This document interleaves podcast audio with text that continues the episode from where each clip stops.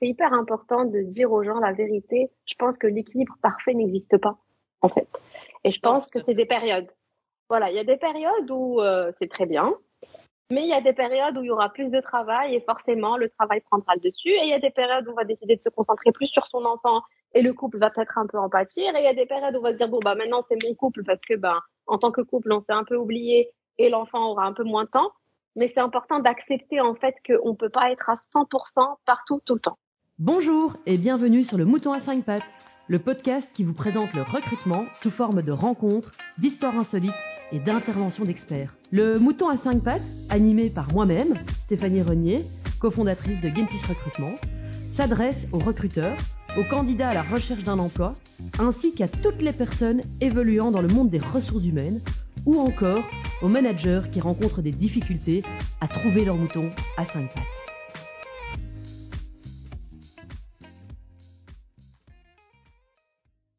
Bonjour à tous, bienvenue dans le Mouton à 5 pattes. Aujourd'hui, j'ai l'immense plaisir de recevoir Insaf Benis. Bonjour Insaf. Bonjour. Alors, euh, Insaf, ben, euh, beaucoup te connaissent déjà, euh, mais on va quand même d'abord euh, ben, te présenter. Donc, si tu pouvais t'introduire en, en, en, deux, trois mots. Ouais. Euh, alors moi c'est Insaf, j'ai 30 ans, je suis marocaine, j'habite à Dubaï. je suis maman d'un petit de 4 ans et je suis actuellement enceinte. Félicitations. Et, merci beaucoup. je suis entrepreneur et euh, voilà, j'ai aujourd'hui ma boîte à Dubaï. J'ai créé ma boîte qui s'appelle Ivy Digital Academy et qui est spécialisée dans la formation et le conseil en marketing digital. Et en parallèle, je suis euh, influenceuse ou plutôt créatrice de contenu. Je préfère ce terme. Voilà. Ok, donc euh, bah déjà euh, tout un éventail euh, d'activités, donc ça c'est super. Euh, alors Insaf, aujourd'hui on va parler vraiment de la, de la conciliation entre la vie perso, la vie pro, euh, et donc forcément on va commencer bah, avec la vie la vie pro. comment comment tout ça a démarré? Comment est-ce qu'on passe de de, de 0 à, à 115 000 followers comme ça? Ben pour ça, il faut suivre ma formation. ah, voilà. Elle est en, elle est en ligne? Elle est en ligne, oui. Donc ah, elle bah, est ouverte à tous.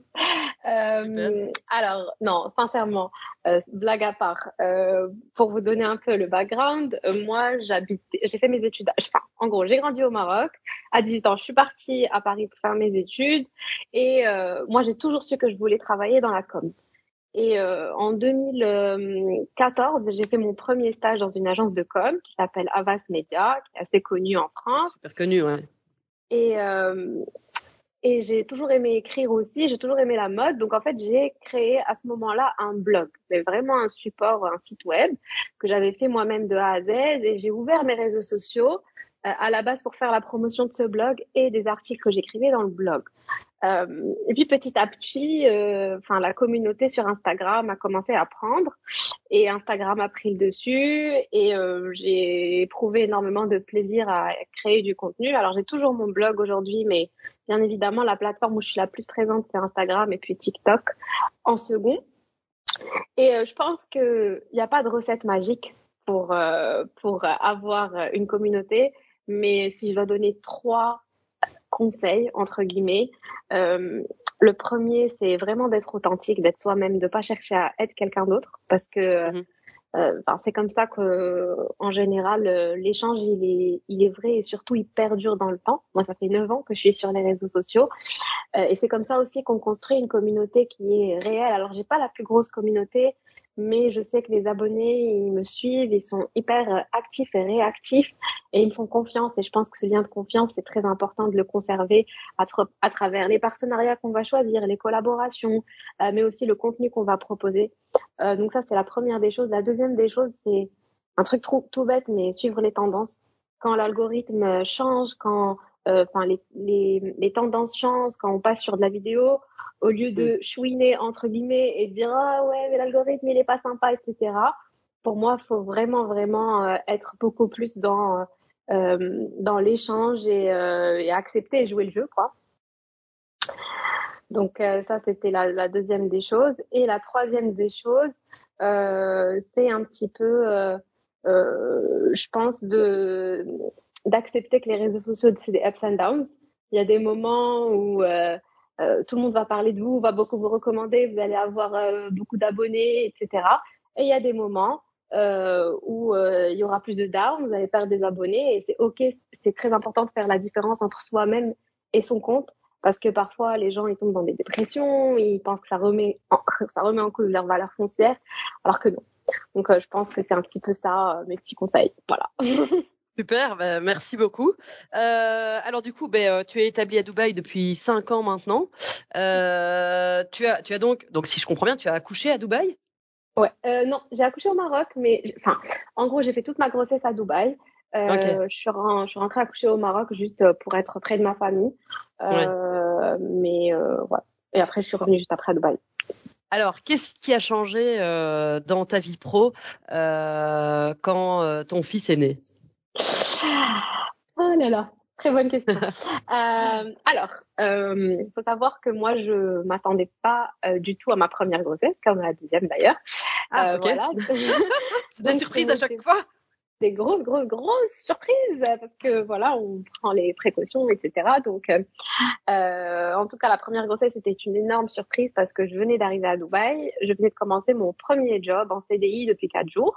C'était en agence de com euh, et j'étais social media manager, donc job ben, très prenant. Et je venais de débarquer dans une nouvelle ville, euh, je ne connaissais personne. Euh, mon mari était encore entre Paris et Dubaï en transit enfin en, entre les deux euh, en train de euh, parce qu'il a il a juste euh, il avait comment dire il, il, a été muté donc il était encore en transition. Et du coup ben j'ai appris que j'étais enceinte j'ai dû l'annoncer à mon employeur et en fait, euh, voilà, comme c'était pas forcément prévu, etc., et que j'avais mmh personne dans mon entourage qui vivait et qui passait par la même chose, je me suis dit bon, ok, je suis enceinte, euh, c'est un peu compliqué le premier trimestre, mais tu t'en fous, ton objectif numéro un, c'est le boulot. Donc j'ai vraiment bossé comme une tarée pendant un an, et c'est facile quand on n'a rien d'autre à côté, donc euh, j'étais à fond, fond, fond, fond dans mon taf, et j'adorais mon taf. Euh, alors après, effectivement, j'ai accouché, j'ai bossé jusqu'au jour de l'accouchement. C'est-à-dire qu'à l'hôpital, j'étais encore en train de finir mes mails et de faire ma passation.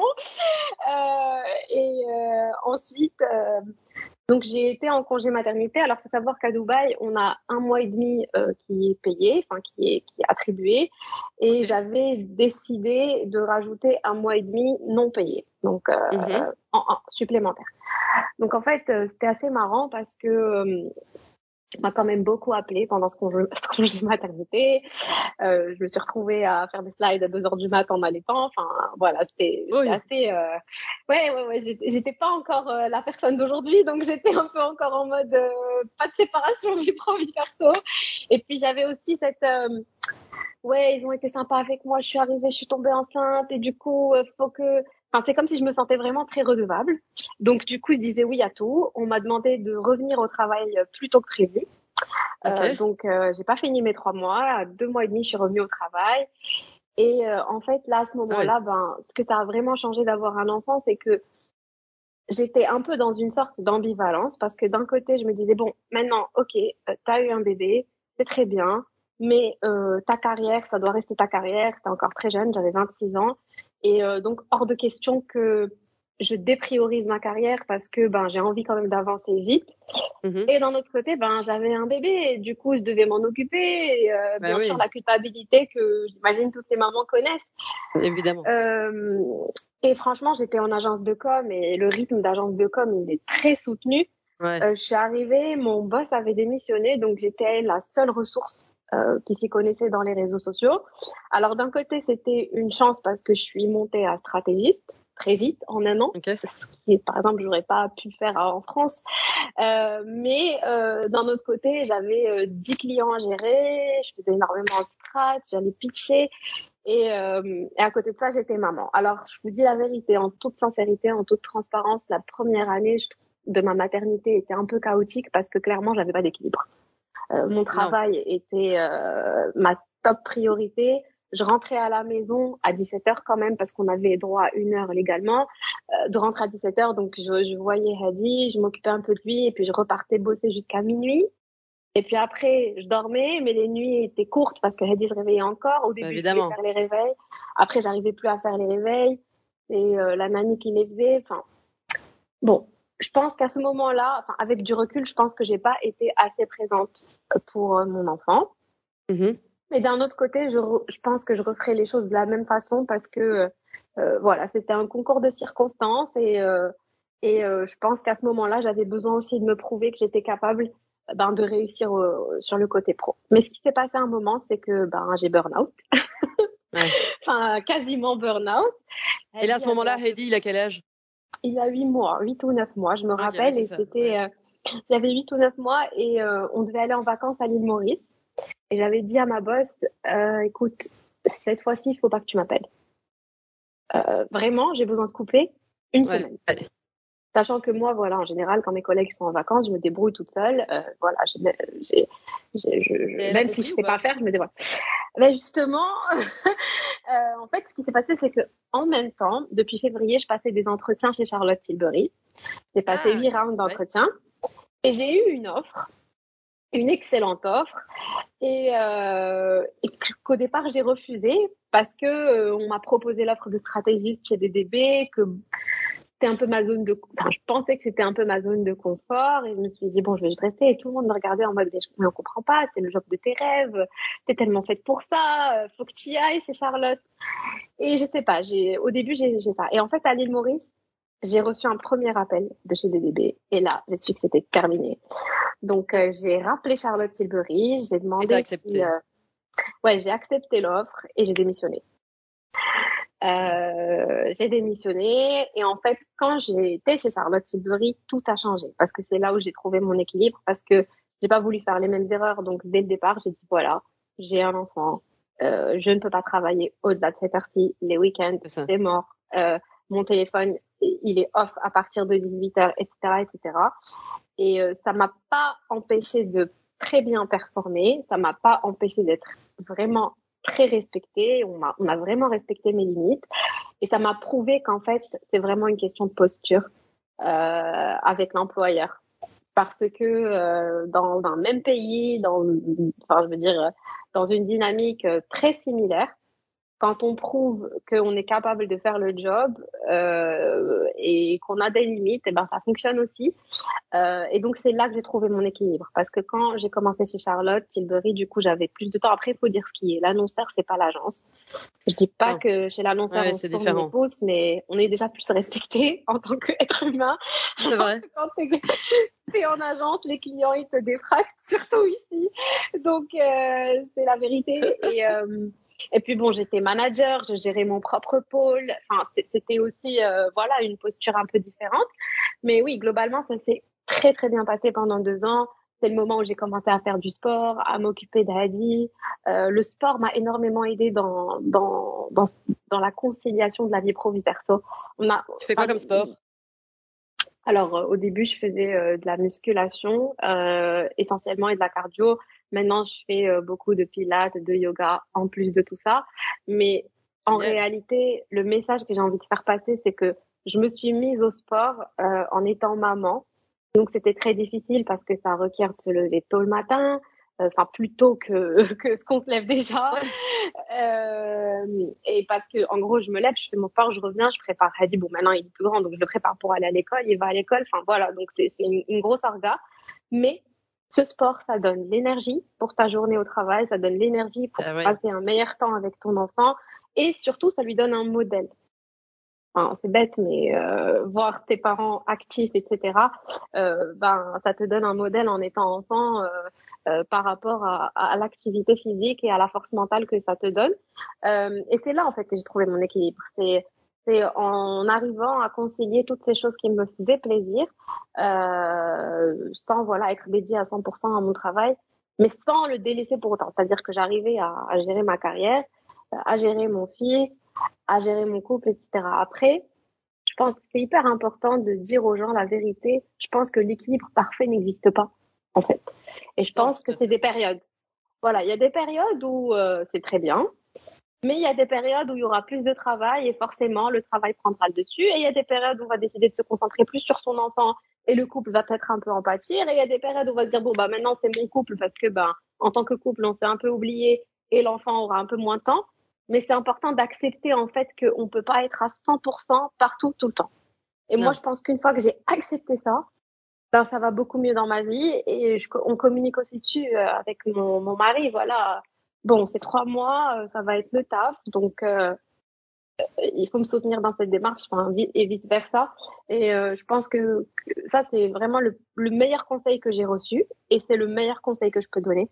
C'est vraiment de et d'accepter que la vie, c'est des hauts, des bas et des périodes différentes, et qu'on peut pas toujours. Euh, mais, mais l'important, c'est de savoir il est où l'équilibre et d'y revenir, et pas de trop s'en les noyer, quoi. Non, non, tout à fait. Et maintenant, comment est-ce que tu envisages euh, cette deuxième grossesse? Comment tu imagines, euh, bah, du coup, ton, ton entre guillemets ton congé de maternité, euh, vu que maintenant, bah, tu n'es plus employé aussi, donc ça change pas mal la donne? c'est ça ce que j'allais dire. Alors là, on est dans un contexte un peu différent. Je suis ah entrepreneur. Ça fait deux ans maintenant, donc j'ai quitté Charlotte en de très bons termes et je les adore et ils m'adorent et tout ça très bien. Enfin, tout s'est très bien passé. Mais en gros, j'ai quitté pour monter ma boîte, donc Ivy Digital Academy. Euh, donc je fais de la formation et du conseil en marketing digital. Ça aussi, ça a été des grosses montagnes russes. Mais aujourd'hui, je pense que j'ai trouvé mon équilibre dans mon activité. en parlant d'équilibre, euh, alors je bosse énormément quand même, mais justement là. Euh, cette grossesse, elle n'était pas prévue, donc c'était pas pour moi forcément le moment de slow down. Mais euh, justement, ce que je me dis, c'est que ben là, j'ai six mois avant de m'arrêter. Euh, et euh, j'ai envie vraiment de, de maximiser ces six mois pour faire le maximum de choses. Mais d'un autre côté, j'ai pas envie que ça empiète sur Hadi. Euh, parce que j'ai envie de profiter aussi de ces six mois avec lui, ben, bah à deux et à trois. Et, euh, et donc, euh, je pense que j'aborde cette grossesse déjà beaucoup plus sereinement pour plusieurs raisons. La première, c'est que euh, ben, c'est encore bête, mais je reviens au sport. Le fait d'être sportif, personnellement, c'est un peu mon me time et du coup, ça m'a beaucoup aidé, notamment au premier trimestre qui était très compliqué pour moi à, à voilà, avoir un tout petit peu d'énergie puisqu'au premier trimestre, j'avais pas d'énergie, je vomissais beaucoup, j'étais très fatiguée, c'était très très difficile. Euh, donc voilà, le sport, ça a été un peu mon, voilà, je, je enfin, mon pilier, on va dire. Ah bah, euh, c'est important. Et, ouais. Ouais, c'est en tout cas pour moi ça l'est. Euh, et j'ai abordé différemment parce que je me suis dit bon, t'as fait plein d'erreurs la première fois, maintenant on va pas refaire les mêmes.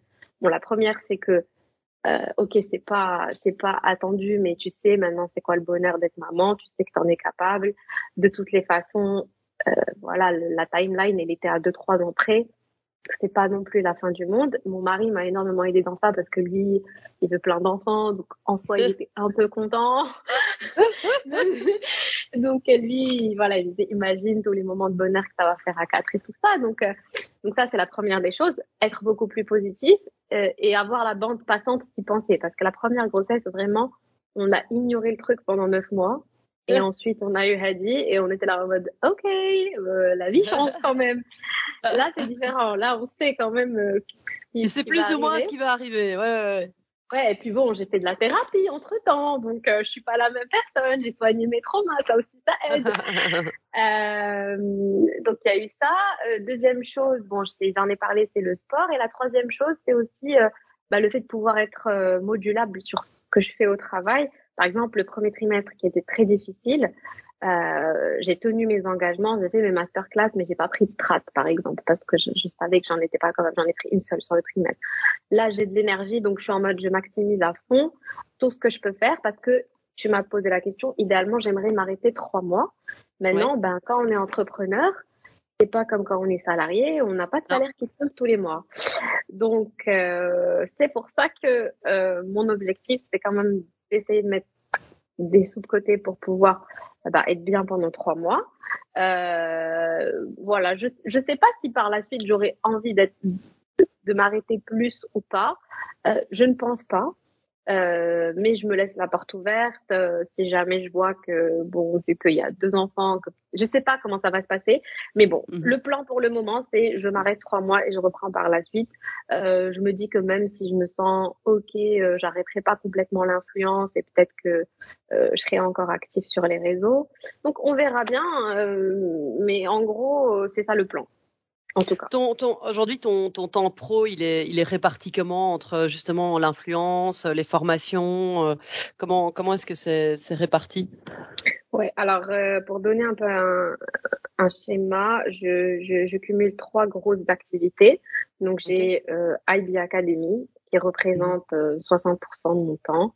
J'ai l'influence et j'ai, je suis aussi euh, marketing manager pour une startup qui s'appelle Macan euh, ici à Dubaï à mi-temps. Donc en gros, Ah ouais, donc, deux euh, jours. tu, cumules les casquettes, quoi. Je cumule les casquettes. Donc j'ai deux jours avec Macan, en gros. Euh, sur IB, euh, je pense que ça me prend bien deux jours et demi. Et ensuite, l'influence, je pense que grosso modo, ça me prend une demi-journée si je dois parler juste de création de contenu stricto sensu. Mais après, tous les jours, j'anime les réseaux, tous les jours, je vais poster des stories, etc. Donc, euh, voilà, c'est un peu tous les jours. Mais voilà, je dirais euh, les reels que je dois filmer, les stories validées Ouais. par les marques, etc. Je dirais que grosso modo, ça me prend une demi-journée, voire une journée par semaine. Après, parfois, je bosse les week-ends. Il n'y a pas de, enfin, il a pas de secret. Parfois, j'ai bossé les soirs. Enfin, pense que les entrepreneurs me comprendront. euh, c'est comme ça. Euh, mais là, j'essaie d'être plus, euh, plus cadré sur mes timings, etc. Mais au début, c'était plus compliqué. Voilà. C'est ça. Ok. Non, mais ça fait quand même, ça fait pas mal, hein. euh, là, de, de, ça fait pas mal de casquettes. Euh, une question qui était revenue, c'était aussi à partir de, de, de combien d'abonnés, de combien de followers, euh, tu as commencé à faire de, de, de l'influence? Euh, de manière rémunérée, monétisée. Euh, je pense que ma première collab rémunérée, c'était quand j'ai eu, euh, je pense, 20 000 ou 30 000 abonnés, c'était en Ah oui, France. ça. Mais en fait, il faut savoir que 20 000 abonnés de l'époque, c'est pas 20 000 abonnés aujourd'hui. À l'époque, Bah oui, bah- beaucoup, entre guillemets. Aujourd'hui, tout le monde a 20 000, 30 000, 1 million. Enfin, c'est c'est un peu différent. Euh, et puis, ça dépend aussi des pays. C'est-à-dire que Ouais. euh, en France, euh, quand même, les gens s'abonnent pas très facilement. Donc, des gens qui ont 100 000, 200 000, c'est déjà considéré comme des gros influenceurs. Il y a que Ouais. les grosses Miss France, etc., qui vont avoir des millions. À Dubaï, Ouais. c'est très différent. Beaucoup de gens achètent des faux abonnés. Enfin, c'est très, c'est très différent. Donc, tout le monde a des 500 000, 1000, millions, 1 million. Donc, c'est pas les mêmes euh, typologies, on va dire. Mais oui, moi, je pense que ma première collab je- rémunérée, je m'en rappelle, c'était à 20 000 ou 25 000 abonnés. Après, j'ai commencé vraiment à monétiser de manière régulière, en mode ça me génère des revenus mensuels réguliers depuis trois ans. Donc, je crois que j'étais aux alentours de peut-être 70 000 ou 80 000, quelque chose comme ça. Ok. Ok, super. Après, c'est pas qu'une question d'abonnés, pour être honnête. Hein. C'est vraiment beaucoup une question de conversion et, euh, et d'engagement. Et ça, les marques le comprennent de plus en plus. Je sais que parfois, on va me dire, euh, ouais, mais tes tarifs sont hyper élevés par rapport à X qui a 500 000 abonnés. Je dis, ok, mais de manière très transparente, moi, je vous rapporte tant de gens. Et X, même si elle a 500 000, peut-être qu'elle vous rapporte pas tant. Euh, donc, c'est aussi une question, enfin, c'est du business. Quand on vous paye pour une collaboration, on, est, on, on, on estime qu'on va avoir un retour sur investissement. Euh, et donc, euh, moi, je sais, entre guillemets, la plateforme que je, que je, que je donne. Et, euh, et aussi, euh, euh, je sais que je fais beaucoup moins de partenariats euh, que certaines, donc ça forcément ça donne plus de visibilité aux marques avec lesquelles je travaille. Donc c'est aussi plein de choses à prendre en compte quand on fixe nos tarifs, etc. Ok. Euh, bah écoute, en tout cas, Insaf, merci beaucoup pour ce moment. Euh, concilier la vie pro, la vie euh, perso, ben avant tout, euh, moi ce que je retiendrai en tout cas de notre conversation, c'est euh, euh, d'accepter euh, qu'en fait il y aura jamais un équilibre parfait et que d'accepter que parfois la vie perso prend le dessus ou parfois la vie pro prend le dessus. Euh, je te souhaite en tout cas encore ben, beaucoup de bonheur pour la suite et beaucoup de succès. Bah, merci beaucoup euh, pour ce moment et cet échange, c'était vraiment très très agréable. Merci Insaf. Bonne journée. Hein. Bonne journée. Au revoir. Merci de nous avoir suivis jusqu'à maintenant. Nous espérons que cet épisode vous a plu. Si c'est le cas, n'hésitez pas à nous soutenir en vous abonnant, en partageant notre contenu et en nous laissant 5 étoiles sur votre plateforme d'écoute préférée. Pensez aussi à nous suivre sur nos réseaux sociaux afin de vous tenir au courant des dernières actualités du mouton à 5 pattes. Merci beaucoup et à bientôt pour un nouvel épisode.